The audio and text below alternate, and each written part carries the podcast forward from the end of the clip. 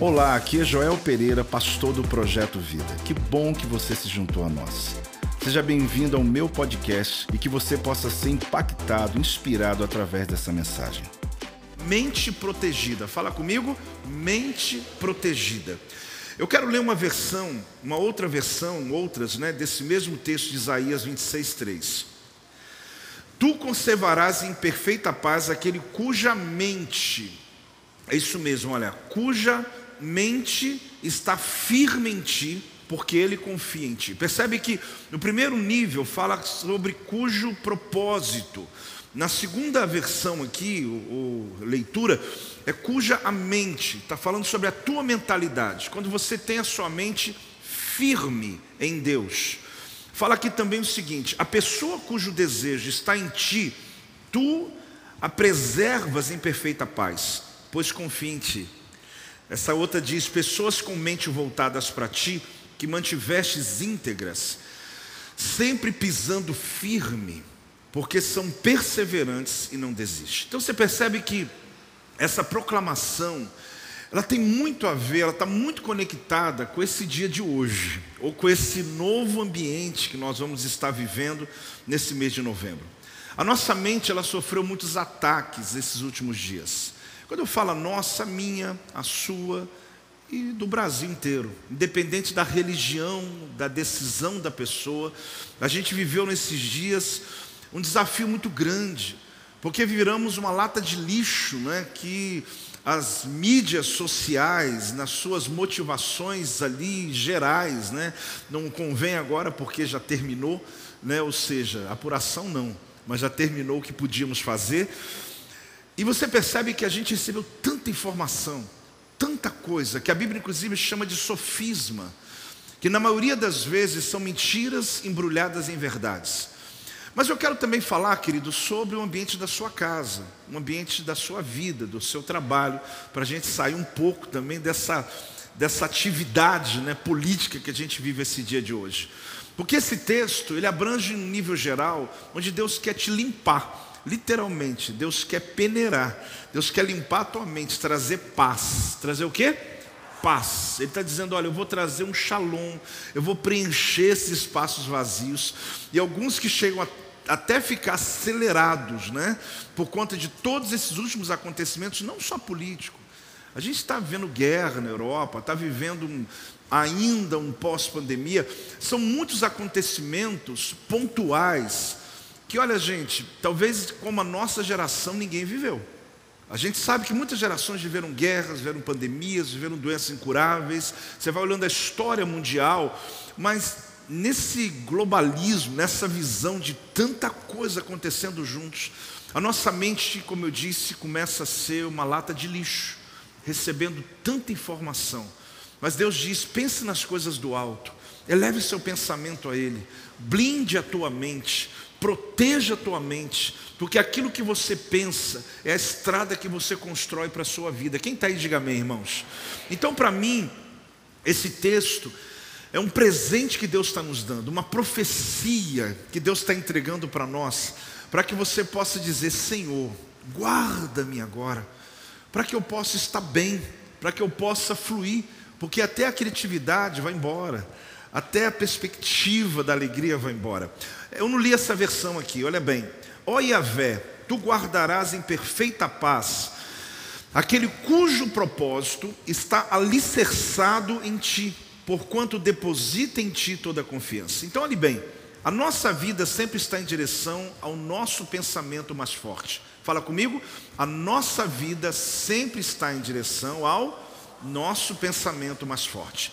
Normalmente aquilo que está mais latente na tua mente, querida, é que domine-se a senhoria, senhoria, perdão, da sua vida, da sua casa, da sua, dos seus pensamentos, das suas atitudes. Nós não temos a dimensão de algumas coisas que nós falamos, mas que tem a ver com aquilo que nós estamos já pensando há muito tempo.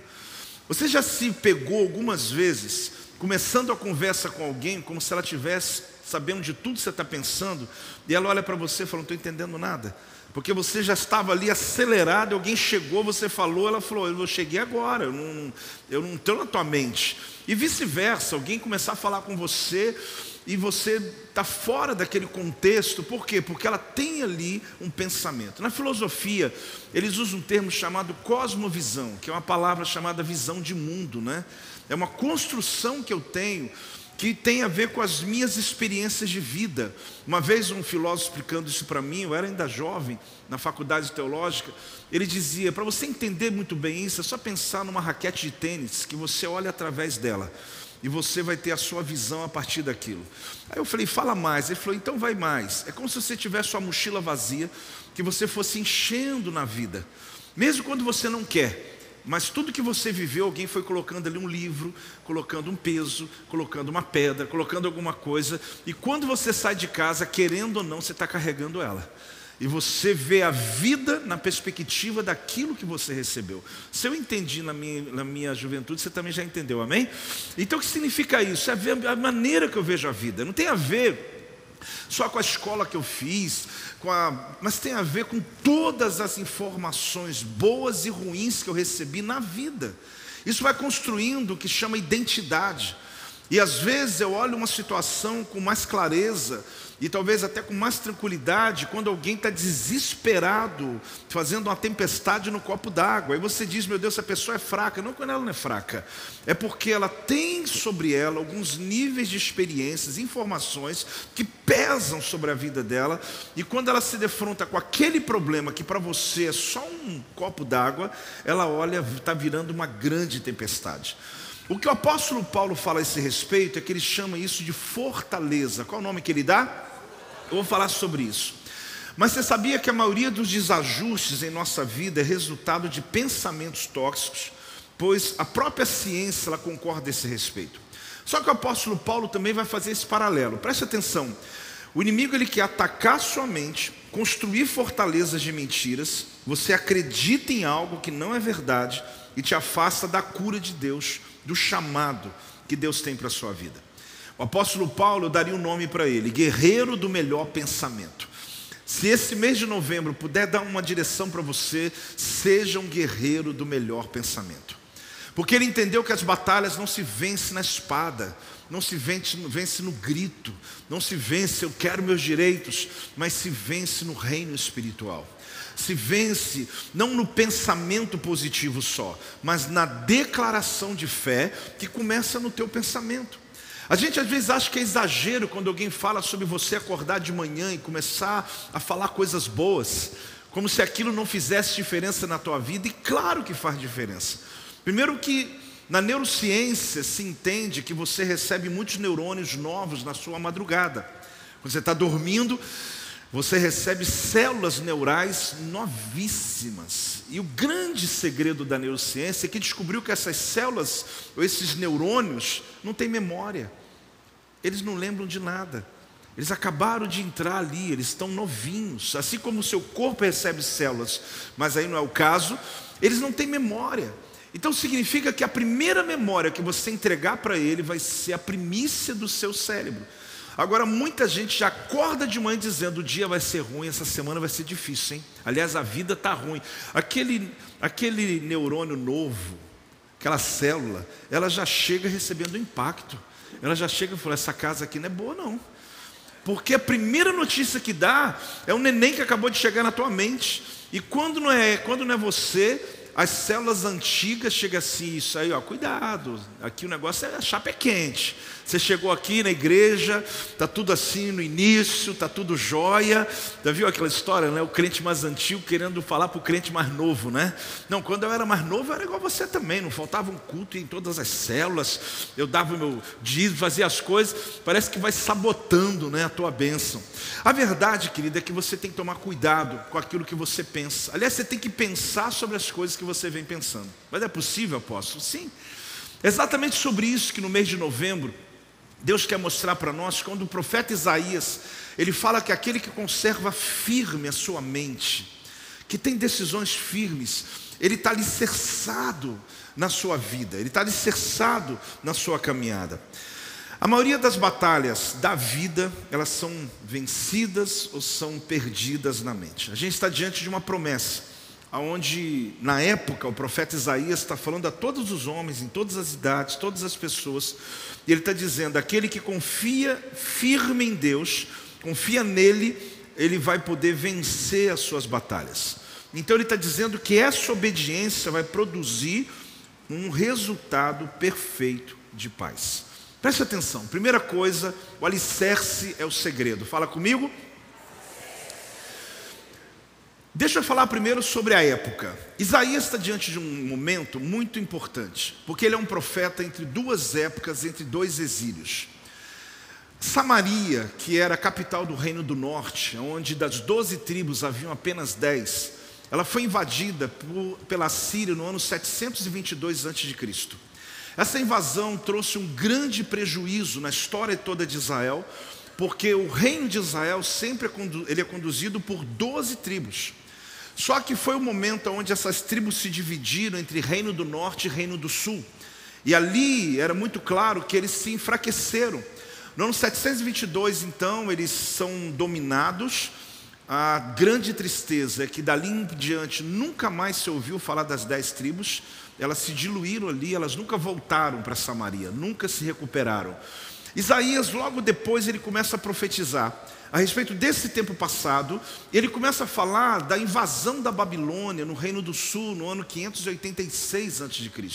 Isso aconteceu em três períodos de invasão, mas a última foi no 586, quando eles destroem o templo. Eles levam os jovens para a Babilônia, inclusive um deles era Daniel. Alguém se lembra um pouco dessas histórias? Aqueles mil jovens são levados para serem babilonizados, mas o que eu quero mostrar a você é que nesse momento, a nação de Israel, então, a coisa boa é que esse povo, o reino do sul, Judá e Benjamim, eles voltam 70 anos depois e conseguem recuperar, ah, digamos, o seu status, as suas tribos, e ali pelo menos continua. Agora, o mais interessante disso é que o profeta Isaías está falando sobre esses dois impérios. Ele está dizendo o seguinte: o povo confia nesses impérios, a Síria, a Babilônia, eles são fortes. Mas Deus está dizendo: você que consegue manter a sua mente firme em Deus, a Babilônia vai cair, Israel vai ser levantado. Só que ele está falando num período onde as coisas não haviam acontecido, ou seja, algo já aconteceu aqui, na Síria. Eu não quero dar, dar aula para você, não, tá, irmão? É só para poder você entender por que, que o profeta fala sobre isso. Então o contexto é tenso. Ele está dizendo, mesmo assim, confia, confia. Esses impérios não são nada. Porque quando você põe a sua confiança, a sua fé, você protege a sua mente na palavra, você vai vencer e você vai receber uma paz que excede todo, todo entendimento. Quem está entendendo? Dá uma salva de palmas ao Senhor. É um negócio, é um entendimento tremendo. Esse texto também é um texto escatológico. O que é um texto escatológico? Ele fala sobre o final dos tempos. Ele está falando sobre algo que você precisa ter como base da tua fé. Por isso que eu te encorajo, depois você copia, coloca lá no seu celular, mesmo que você fale, não entendi bem o texto, você vai lendo todo dia, vai lendo e vai dizendo, Deus, protege a minha mente, protege meu pensamento. Porque você descobre que esse mesmo texto, ele é dito no Novo Testamento não com as mesmas letras, mas é claro que quem estudou sobre esse tema, eles vão buscar esse texto e dizer: o apóstolo Paulo está traduzindo isso para nós. Deixa eu explicar onde. Filipenses capítulo 4, versículos 6 e 7. Filipenses capítulo 4, 6 e 7, no Novo Testamento, é como se o apóstolo Paulo está dizendo: deixa eu traduzir o que Isaías falou. Aí ele fala assim: não andeis ansiosos de coisa alguma. Fica mais fácil, né? Se quiser até colocar os dois textos de novembro, fica ótimo. Não andeis ansiosos de coisa alguma. Em tudo, porém, sejam conhecidas diante de Deus as vossas petições, pela oração e pela súplica, com ações de graças. E a paz de Deus que excede, eu gosto desse texto. A paz de Deus que excede todo entendimento, guardará o vosso coração e a vossa mente em Cristo Jesus. Vale a pena dar uma salva de palmas, desculpa, mas vamos mudar. A Bíblia merece. Fantástico isso aqui. Você percebe que Paulo está traduzindo para nós, está maior que o texto, mas ele está mostrando para nós qual a perspectiva. Olha, existem os impérios ainda, existem as demandas da vida, existem os desafios, mas não ande ansioso com coisa alguma, coisa alguma. Sejam conhecidas diante de Deus as vossas petições, oração, súplica, com ações de graças. Aí ele chega num tempo, no entendimento, e a paz de Deus que excede o entendimento. Essa paz aqui, querido, eu já tentei explicar e depois até um dia descobri que não precisa. Porque existem sensações que a gente tem, que é mais só do que um sentimento, ou até mais do que só uma sensação, mas é uma convicção que você carrega sobre algo, que quando alguém te pergunta e fala assim: Você pode me explicar por que você tem tanta certeza? Aí você busca, né? Eu mesmo, eu estava falando hoje de manhã, que durante muitas vezes em reuniões da minha equipe, né, que tenho desde que a igreja existe, a gente sempre trabalha com equipe. Eu e Silvio, a gente não faz nada sozinho. Você não tem noção como Deus nos abençoou com pessoas tão capazes, que não só fazem muito bem, mas também aquilo que não conseguimos fazer, eles vão preenchendo e é maravilhoso. Mas muitas vezes eu tomei decisões que eu cheguei para eles e disse: gente, eu vou fazer tal coisa. E claro, apóstolo, ainda pastor, mas fala para a gente. A entrada financeira que está aqui não dá para pagar o que o senhor está falando. Aí eu olhava assim e falava: é, mas é verdade mesmo. Então, explica. Eu falei: olha, eu não sei como explicar, só que eu tenho certeza que vai dar certo. E eu ficava tentando na matemática, eu me lembro quando nós fomos comprar uma tenda. Não foi essa aqui ainda não, essa aqui quando era tenda, onde é a Rampa Church. A tenda de 15 metros, acho que por 27. Essa tenda caberia umas 500 pessoas. Não havia igreja no Brasil que usasse tenda. Isso no ano ah, 99, 1999. Depois muitas igrejas vieram aqui, olharam e foram comprando também.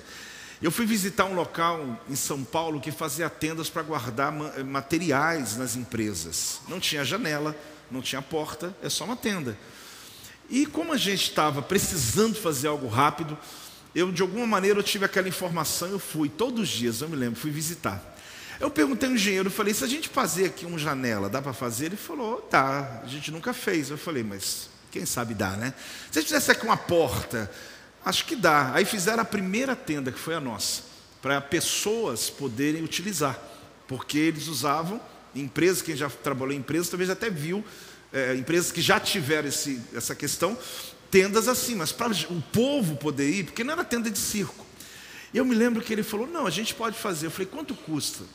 Na época, a primeira tenda foi tão barato, baseado em hoje, né? Eu lembro que foi acho que 45 mil reais uma tenda. Eu falei, uau, vamos embora. A gente pagava 5 mil de aluguel no galpão. E aí eu falei, vocês podem fazer em 10 vezes, porque às vezes não dá, mas fazendo 10 vezes resolve, né? Aí eles falaram, ah, como é uma primeira experiência, você vai fazer? Eu falei, vai, 4.500 por mês. Eu reuni a equipe e falei, vou colocar uma tenda. Só que não era só o problema de ter o dinheiro. O problema era como que eu vou convencer as pessoas de ficar seguro debaixo de uma tenda, né?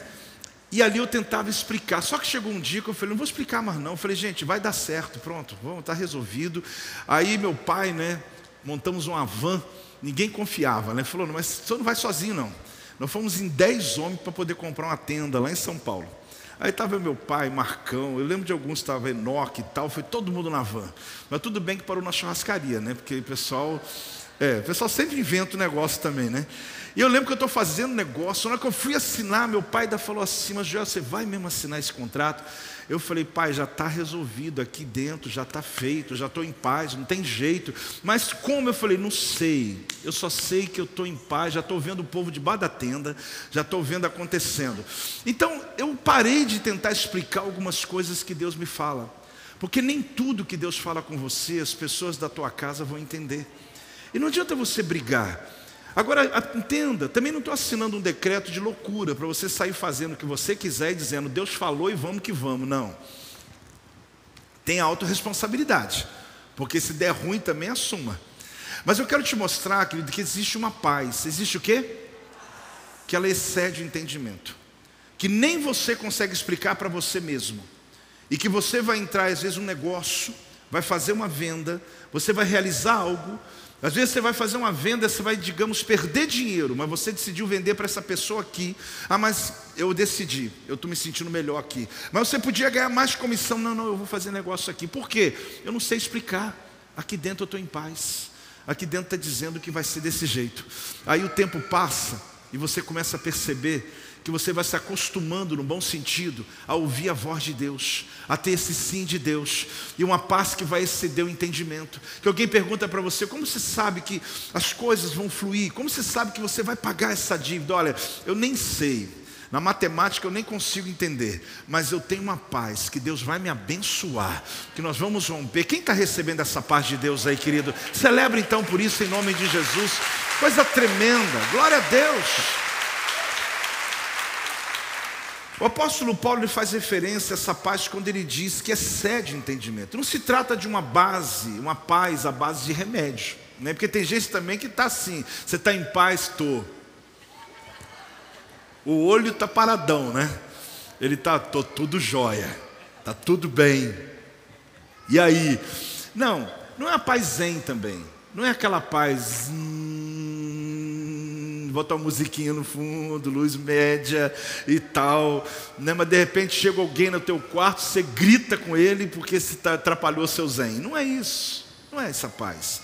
Aqui não fala sobre ambiente de paz, muito menos estado controlado pela mente. A paz que excede de entendimento, sabe qual que é? Mais do que estar em um ambiente de paz, mas ser um condutor da paz. Olha que tremendo. Mais do que estar em um ambiente de paz, mas ser um condutor da paz.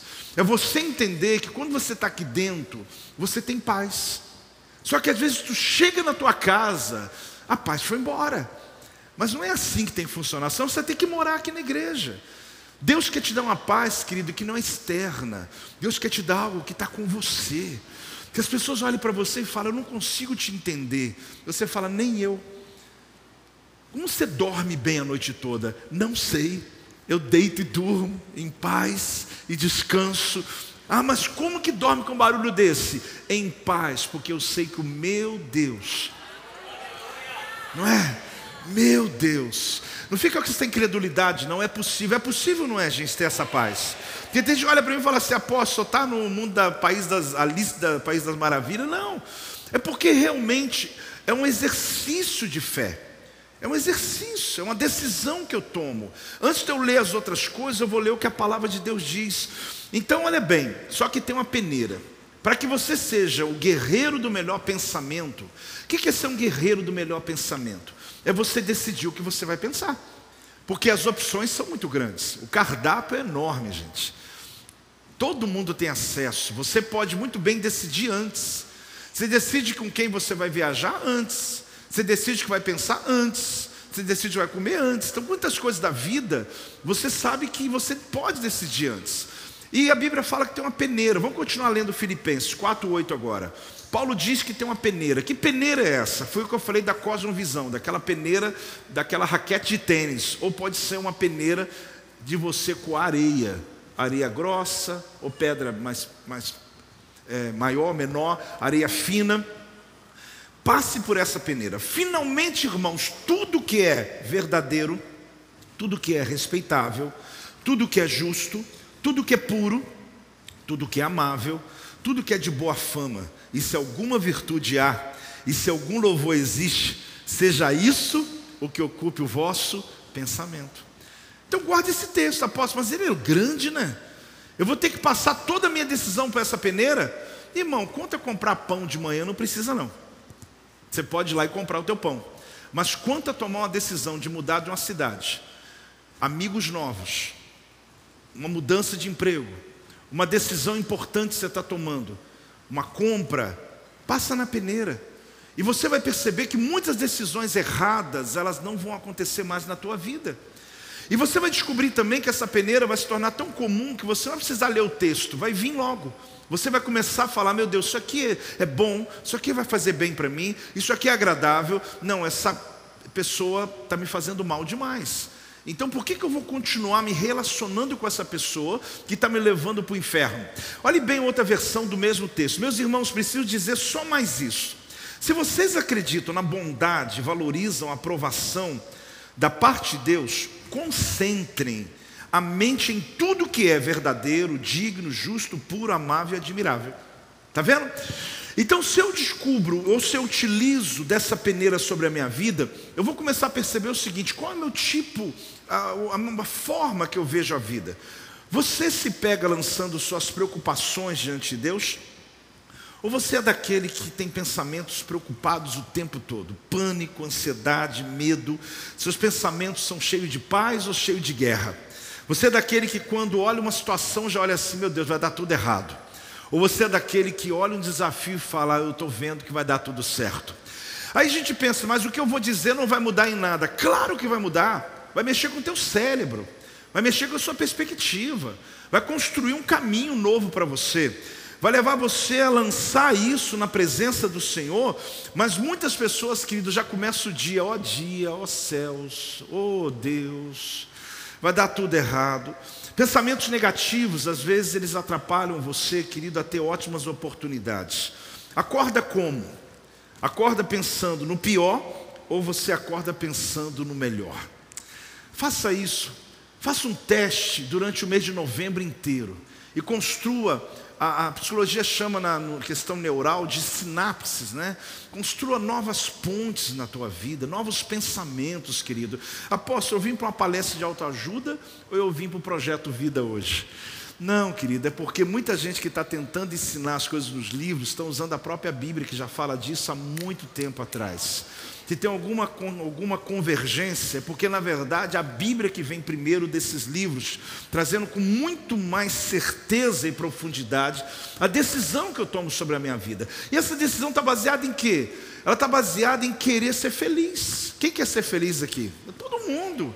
Agora, se eu quero ser feliz no casamento, eu preciso considerar isso. Se eu quero ser feliz como pai, como filho, em relacionamentos, eu preciso considerar isso. Eu preciso peneirar a minha mente. Eu não quero ser uma pessoa não grata, indiscreta, todo o tempo não bem aceita nos ambientes que eu chego, porque tudo que eu penso é negativo, toda perspectiva é que vai dar errado. Toda vez eu falo, vai dar, a vida não vai dar muito certo. Então, aqui eu vou definir o quê? Ou você acorda com essa mente positiva. Cristo está comigo. Fala comigo, Cristo está comigo. Por que, que eu preciso saber disso? Porque se todo o que vem de dentro de mim vai mudar o que está fora de mim, eu preciso ter essa convicção.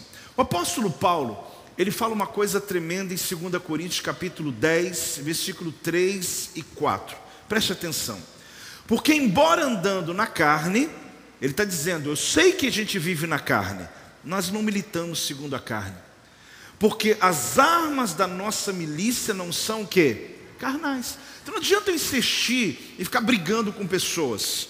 E sim poderosas em Deus. Então eu tenho um poder dentro de mim para destruir fortalezas e para anular o que? Sofismas.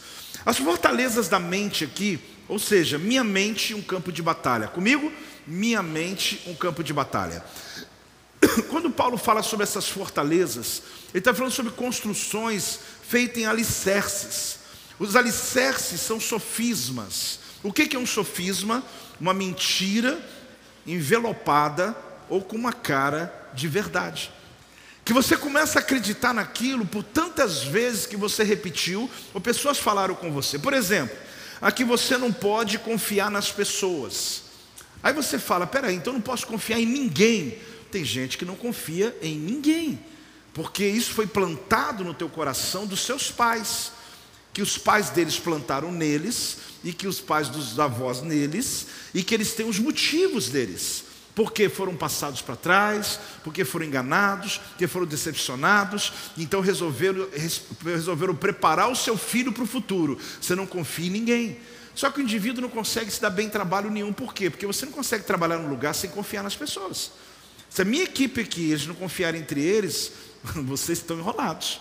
Porque nós trabalhamos passando bastão, passando as coisas. Quando eu passo algo para alguém, tá, toda a confiança está nele. Então nós confiamos quando alguém fala algo para nós e acabou.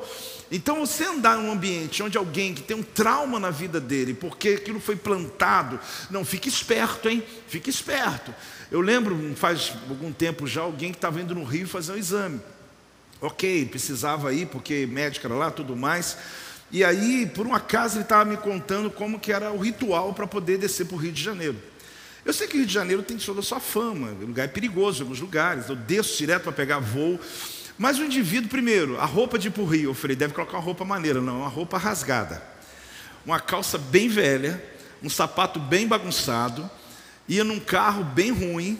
Alguém, alguém falou para mim que até de ônibus, né? Não leva quase nada, só dinheiro e tal. Por quê? Porque você é assaltado qualquer hora. E se eu for assaltado, ou então é o seguinte, alguém vai olhar e vai falar, um mendigo, né? Quem vai assaltar esse homem? Né? Agora você pensa bem, você sofrer desse jeito. Você fazer uma viagem igual um mendigo porque você está com medo de ir para um lugar que falaram para você que lá vão te assaltar. Tem assaltos, mas significa que você vai ser assaltado lá? Você pode ser assaltado em outro lugar. Eu estou dizendo que são sofismas construídos que se tornam a sua verdade e que nós passamos o medo para os filhos. A maioria dos medos que os filhos têm são baseados no medo dos pais. Isso tira de nós o poder e a decisão de fazer negócios até. Ah, mas eu posso dar tudo errado. Claro que vai dar errado, gente. Na vida muita coisa vai dar errado. Mas isso não significa que você vai parar de confiar nas pessoas porque alguém passou você para trás. Você precisa compreender que quanto mais liberto você tiver, maior são as probabilidades de você prosperar. Então protege a tua mente, porque sofisma é a base. Aí vai, você nunca terá sucesso, você sempre estará sem dinheiro. Tem gente que acredita nisso. Ele acredita tanto que você fala com ele assim, porque no final do ano a gente está pensando no dia 31 fazer um chu, ele fala, não tenho dinheiro. Calma, rapaz, final do ano, final do ano, lá dia 31, vou comprar uma picanha, comprar. Não, não tem dinheiro. Não tem... Mas como é que pode ter uma crença tão forte assim?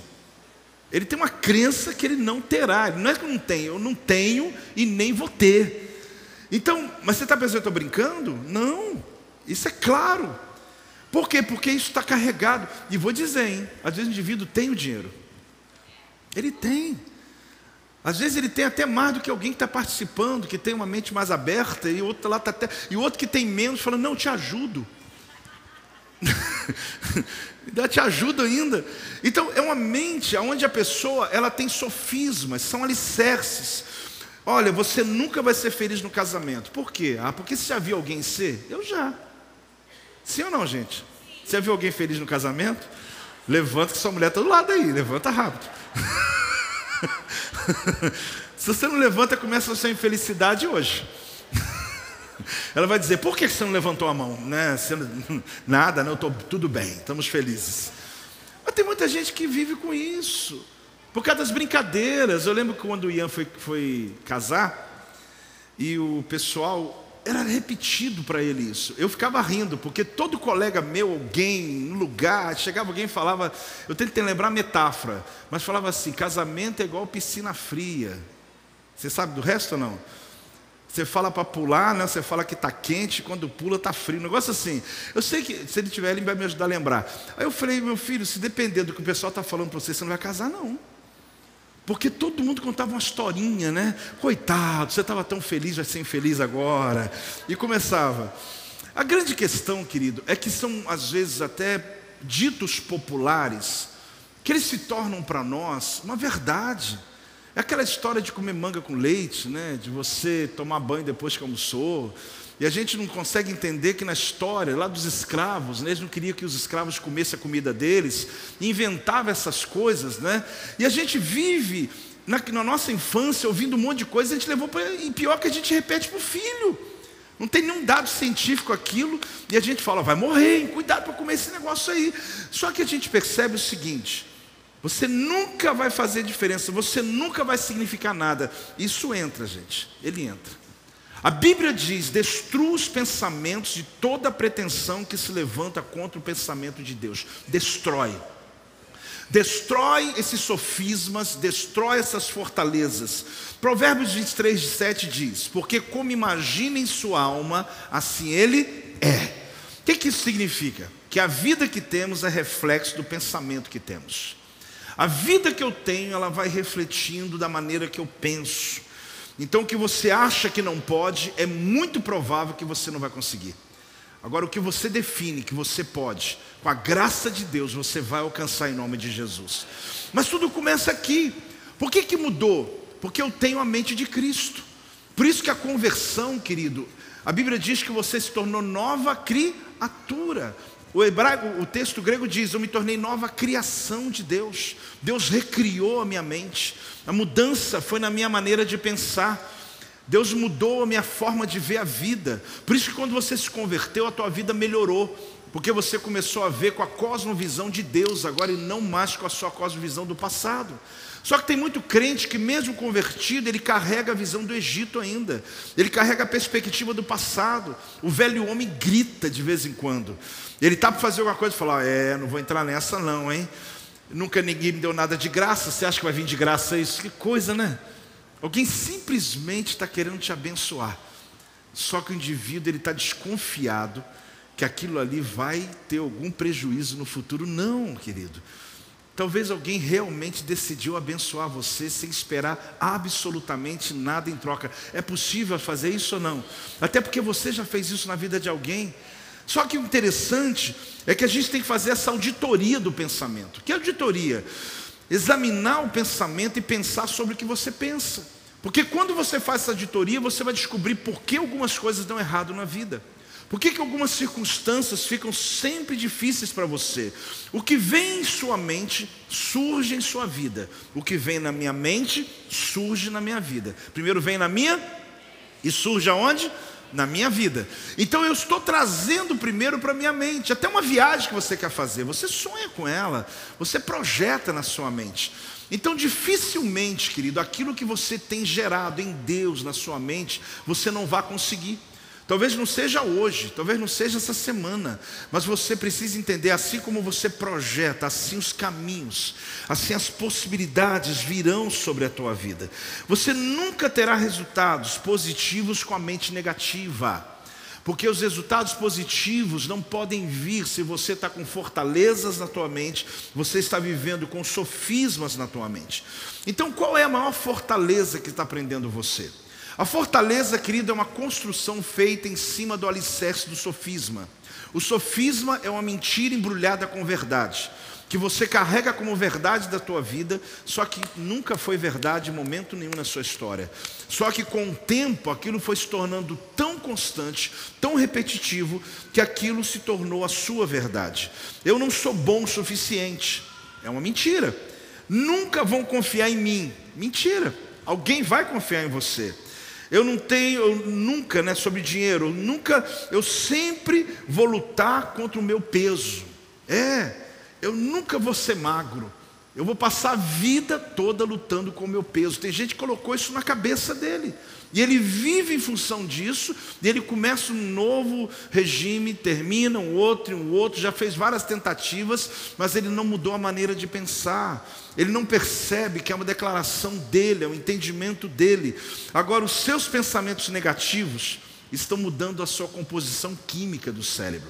Essa parte aqui da neurociência, eu gosto muito de falar sobre ela, porque quando você tem um pensamento positivo, você recebe uma onda neurotransmissora que libera uma droga lícita, excitante, chamada dopamina.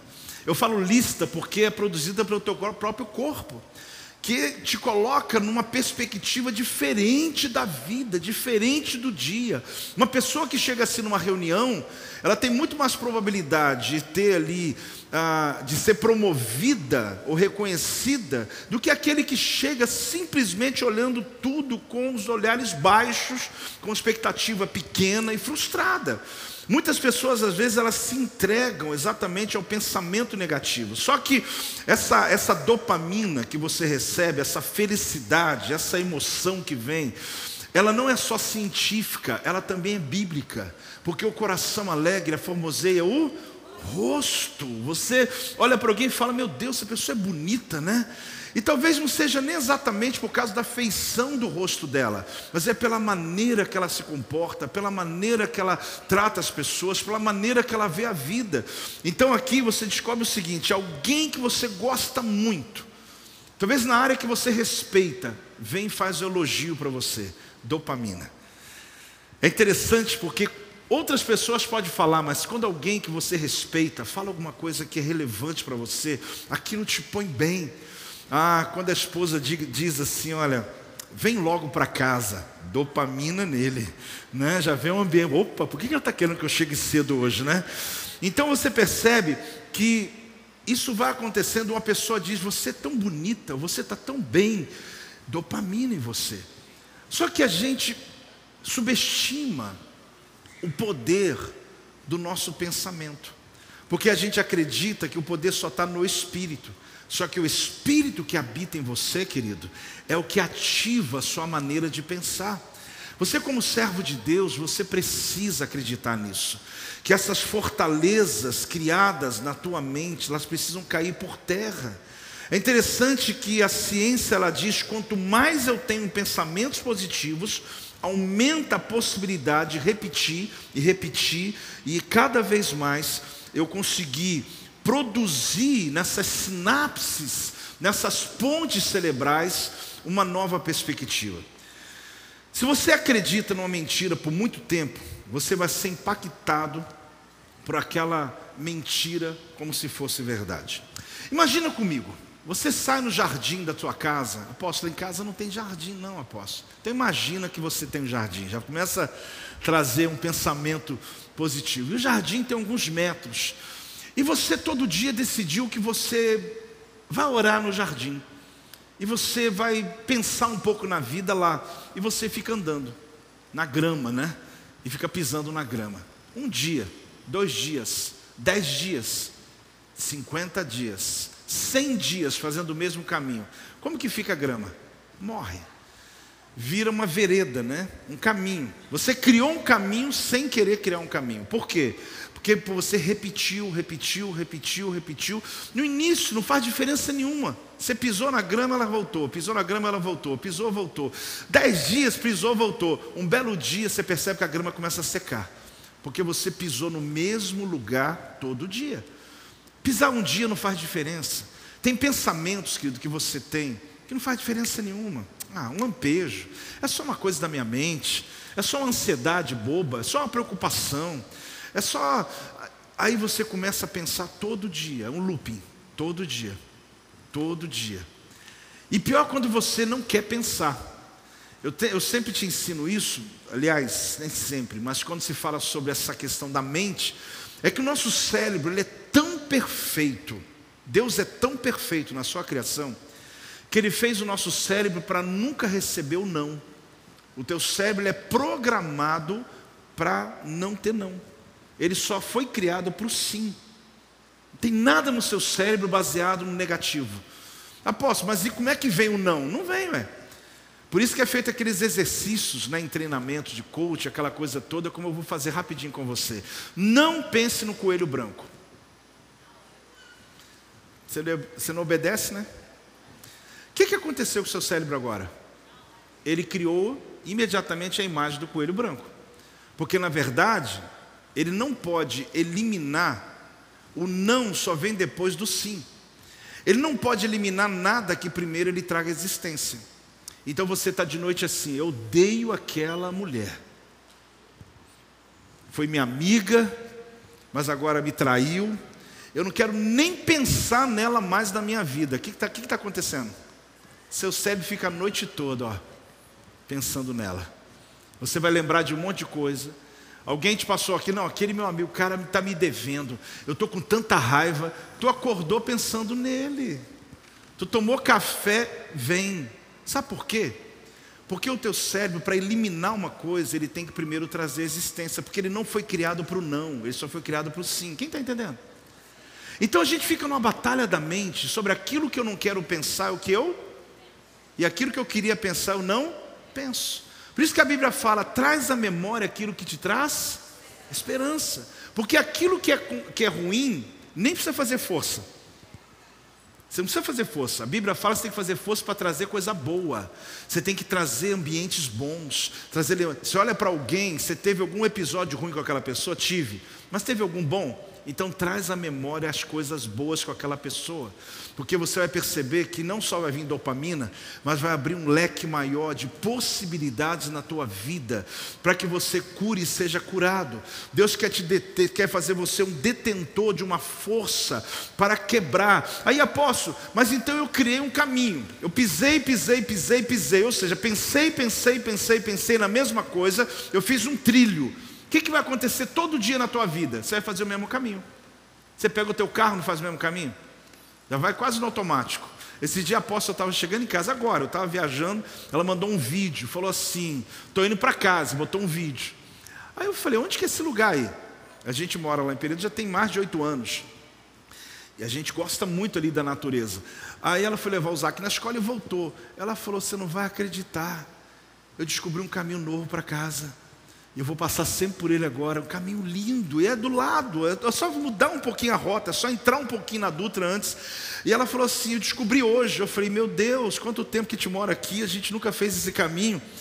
E mudou já, já mudou a vontade de andar e chegar em casa, deixa eu passar por aqui. Talvez você esteja me achando lúdico, né, poético, mas pode acreditar, querido, quando você começa a ver novas sinapses, novos caminhos, você está aqui pisando na mesma coisa todo dia, comendo a mesma comida todo dia, fazendo a mesma coisa todo dia, fazendo a mesma rotina todo dia, mas um belo dia você fala: hoje eu estou voltando para casa do emprego, eu vou dar uma passadinha por outro caminho. Eu vou, quem sabe, vai demorar cinco minutos a mais, mas eu vou fazer um novo caminho. Assim a tua mente. Deus está dizendo em novembro, querido, pega a tua mente e começa a criar novos caminhos. Para de ficar declarando só a tua derrota e começa a liberar palavras de fé. Começa a criar novas sinapses. Começa a pisar um novo gramado. Cria um caminho diferente, porque você vai descobrir que existem outros caminhos de Deus para a sua vida. Tem alguém aí? Alguém está recebendo? Dá uma salva de palmas ao Senhor. Oh, mais alto, dá um glória a Deus em nome de Jesus. Não dá para falar desse tema sem ler Romanos 12, 2. E não vos conformeis com este século, mas transformai-vos pela renovação da vossa mente. Irmão, esse texto é fantástico. Às vezes tem texto que a gente lê tantos anos que a gente perde a força dele. Mas isso aqui é um presente. Não vos conformeis com o século, perdão, mas transformai-vos pela renovação da vossa mente, para que experimenteis. Olha bem, quando eu crio um novo caminho, quando eu crio uma nova forma, faz um bolo, põe na forma quadrada, bolo quadrado, redondo, bolo redondo, estrela. Você pode inventar a forma que você quiser. O mundo tem uma forma, tudo cai dentro dela e todo mundo pensa do mesmo jeito. Aí Deus fala assim: meu filho, você agora é meu filho, a tua mente é minha. Transformai-vos pela renovação, crie novas formas. Aliás, nem precisa de forma mais. Tenha uma mente livre para andar na minha presença. Para você, aquilo que alguém diz não tem jeito, você fala talvez, porque eu não consultei o meu Deus ainda. Aquilo que alguém diz, a doença não tem cura, talvez até hoje, mas alguém em algum lugar do mundo está descobrindo. Talvez você comece a perceber, querido, que a tua mente ela começa a ampliar Está recebendo ou não? Porque isso é um segredo, querido. E no mês de novembro, faz o ato espiritual e o natural. O espiritual bota a mão na cabeça e fala: Deus me liberta. E o natural, crie caminhos novos, faça coisas diferentes. Eu sei que existem muitas técnicas né, que se usam no mundo. Por exemplo, você mudar o teu relógio do lado, de esquerdo para o direito. Você pegar a tua carteira e mudar. O povo usa muitas coisas. E não estão sem fundamento, elas têm fundamento porque mexe com o teu cérebro, eh, protege você de Alzheimer e uma série de coisas. Só que a Bíblia é mais profunda. A Bíblia não está falando só sobre essa mudança de, de hábitos, ela está falando sobre mudança espiritual, mudança de status, mudança de posição, mudança que prospera, onde caminhos e acessos novos vão ser dados a você, coisas que você tentou no passado deu errado, volta lá, vai dar certo, porque a tua mente não é mais a mesma agora, a tua perspectiva é outra. Então preste atenção, o indivíduo está lá, trabalho, chega frustrado, não sei o que, já abre a porta, vai pela cozinha, entra, abre a geladeira pega alguma coisa lá, às vezes um pote de sorvete, se não tem o que tiver, e come. Em dez minutos ele devorou. Ele olha aquilo e fala: O que, que eu fiz? Foi você mesmo, é você que estava aí, né? Nem usufruiu do gosto, porque na tua mente, a tua frustração, a tua chegada em casa, aí você está no mesmo caminho, abriu a geladeira, aí outro dia você está lá, você entrou, olhou a geladeira, pegou um tênis, botou um short, foi andar na rua. Aí você fala: Meu Deus, eu queria mesmo é comer um pote de sorvete. Mas você vai perceber que após você fazer uma caminhada, o teu corpo recebe saúde. De, Poxa, pô, você está lúdico mesmo? Não, é real. Você vai mudar o teu gramado, vai mudar a tua mente. Então vamos para outro, outro tema. Você está ali todo frustrado que você não conseguiu, é feriado, você não viajou. Aí tu deita na cama ou deita no sofá, pega o seu celular e começa ali, no Rios. Começa no Instagram. Aí de repente você começa a ver seus amigos. Aí você fala, onde que eles estão? Por... Aí, olha quem foi. Sem vergonha, não me falou. Aí você fala, por que, que não me chamaram? E você está lá, né? Olhando a vida e começa a perceber, gente, acho que a minha vida é ruim mesmo, hein? A minha vida está muito ruim. Agora, talvez uma hora dessa, querido, cria um novo caminho. Verdade. Pega ali no próprio celular, Bíblia. Opa, deixa eu olhar aqui, Filipenses. Ah, deixa eu ler um capítulo. Apóstolo, mas isso é crente mesmo? É, nós somos, não somos? Vai ler. Querido, você vai começar a perceber que vai mudar a perspectiva. Vem ação de graças, vem gratidão. Muda. Muda, você vai sentir o cheiro do café, você vai sentir a vida, você vai perceber que tem coisas boas acontecendo. Só que às vezes nossa mente ela está voltada para um outro universo, para outro mundo, e a gente não consegue perceber. Deus está dizendo: Eu vou brindar a tua mente nesse mês, eu vou proteger a tua mente, eu vou lhe dar caminhos novos para você perceber que existem possibilidades novas. Quem está recebendo essa palavra, querido? Fica de pé aí. Fica de pé em nome de Jesus. Agora pode dar uma salva de palmas. Você estava, eu te interrompi. Isso mesmo. Graças a Deus. Quando eu pedi para criar essa arte, eu falei para o nosso, o nosso artista lá, né, eu falei, põe uns raios, umas sinapses, umas coisas elétricas. Ele pôs, mais ou menos isso aqui. São bilhões disso aqui que tem na sua mente. São caminhos que vão seguindo. Eu não sou especialista. Mas o que eu sei de Bíblia é o suficiente para a gente poder entender o que o apóstolo Paulo está querendo dizer para nós. A gente perceber que a gente pode mudar muitas coisas da vida da gente, querido. Casamento pode ser melhor, sabia? A casa pode ser mais agradável. Porque luta a gente tem, gente. E não vai parar. Não adianta. As lutas elas continuam. Mas Deus é com você. Fortaleza é a repetição de mentiras chamadas sofismas que é uma base construindo a fortaleza. Aí alguém tem uma oportunidade, como eu falei, de um emprego, alguma coisa, mas ele tem problema de relacionamento, não confia, ele criou uma fortaleza mental, bate e volta. Ele tem dificuldade com o vizinho, tem dificuldade, por quê? Porque ele tem um monte de informação, cosmovisão. Ele tem informação do avô, do pai, do amigo, e ali ele vai criando. Ah, gente, seja livre, seja liberto. Apóstolo, mas quem me garante que eu posso, é, não pode dar errado alguma coisa? Ninguém. Pode dar errado. Pode ter um dia que você faça um negócio de errado, mas pelo menos você tentou. Pode ter um dia que você confie numa pessoa, ela passa você para trás. Eu não posso garantir que não vai acontecer, mas pelo menos você não está vivendo com muitos escravos, que vive acuado, com medo da vida, e sendo que Deus te deu uma mente de Cristo. Entenda uma coisa: com o tempo você vai exercitando isso. Deus vai te dando discernimento. E às vezes, mesmo sabendo que aquela pessoa está vindo te enganar, Deus até te falou, você entra a si mesmo no sentido de que você vai entrar e vai surpreender, vai ajudar. E vai tirar aquela pessoa daquele fosso, daquele poço, daquela condição. Quem quer ser usado assim por Deus? Deus quer te dar discernimento, querido. Deus quer te ajudar tanto para que os seus filhos não sejam filhos traumatizados. Eu agradeço muito a Deus pelos meus pais, que eles vieram da roça. Minha mãe costureira, quando chegou aqui em Volta Redonda, meu pai os dois analfabetos. Mas o meu pai tinha uma mente de prosperidade, que quem o conheceu sabe disso. É uma coisa linda. Eu fui criado, eu brinco quando eu vou pregar nos congressos aí fora, que eu fui descobrir que eu era pobre já tinha uns 15 anos já. Porque eu falo, gente, a minha casa tinha tudo. Apesar do meu pai ser trabalhar no caminhão do lixo, apesar da minha mãe ser costureira, apesar deles ganharem um salário muito baixo, mas eles traziam um nível de entendimento diferente que a gente não cresceu com medo de que Eu lembro direitinho, meu pai falou assim: meu filho, fica tranquilo, dinheiro não é problema, é só trabalhar. E eu cresci com isso. Foi uma boa informação. Trabalha que você vai ter o que você precisa. Sonha. E é tão interessante porque ele sempre dizia assim: meus filhos vão estudar. Eu estudei, não. Mas ele tinha aquilo: meu filho vai estudar. Aí minha irmã né, formou-se em metalurgia pela USP, fez doutorado, meu irmão engenheiro. Eu que não deu nada mesmo, mas tá bom também, né? Mas brincadeira, eu fiz teologia. Mas ele tinha esse sonho, ele dizia: Eu quero dar a eles o que eu não tive.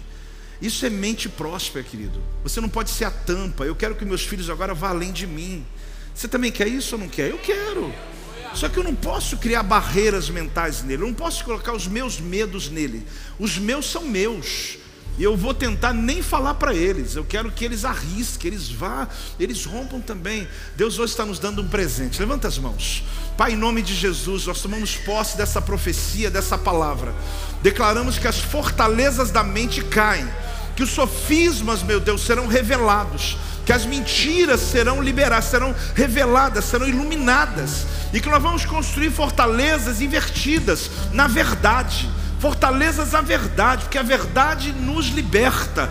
Por isso hoje eu declaro, Deus, quando entrar o mês de novembro, essa semana, nós vamos pisar em um novo céu, em novas perspectivas, mentes aqui que vão ser mudadas. Ó Deus, pessoas que vão pisar em gramado novo, vão pisar em caminhos novos, vão criar novos sinapses, novos caminhos, porque o Senhor diz na tua palavra: aquele que mantém firme firme a tua mente, a tua vida em fé, esse vai perseverar. Por isso, assim eu declaro sobre cada família: cubra com o sangue do Cordeiro, cubra com o sangue do Cordeiro a mente, blinda a mente da tua igreja, meu Pai. Que essa palavra ecoe nas células, que essa palavra ecoe em nossas casas, que seja uma verdade que toque nossa geração e coisas tremendas, ainda antes de acabar esse ano, vão acontecer sobre a nossa vida, em nome de Jesus. Só para quem recebe, se expressa aí, dá um glória a Deus.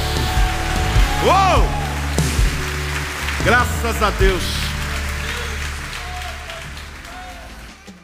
Este é o meu podcast. Você pode acompanhar meus conteúdos diários no Telegram e as mensagens completas no meu canal do YouTube. Não se esqueça de me seguir no Instagram.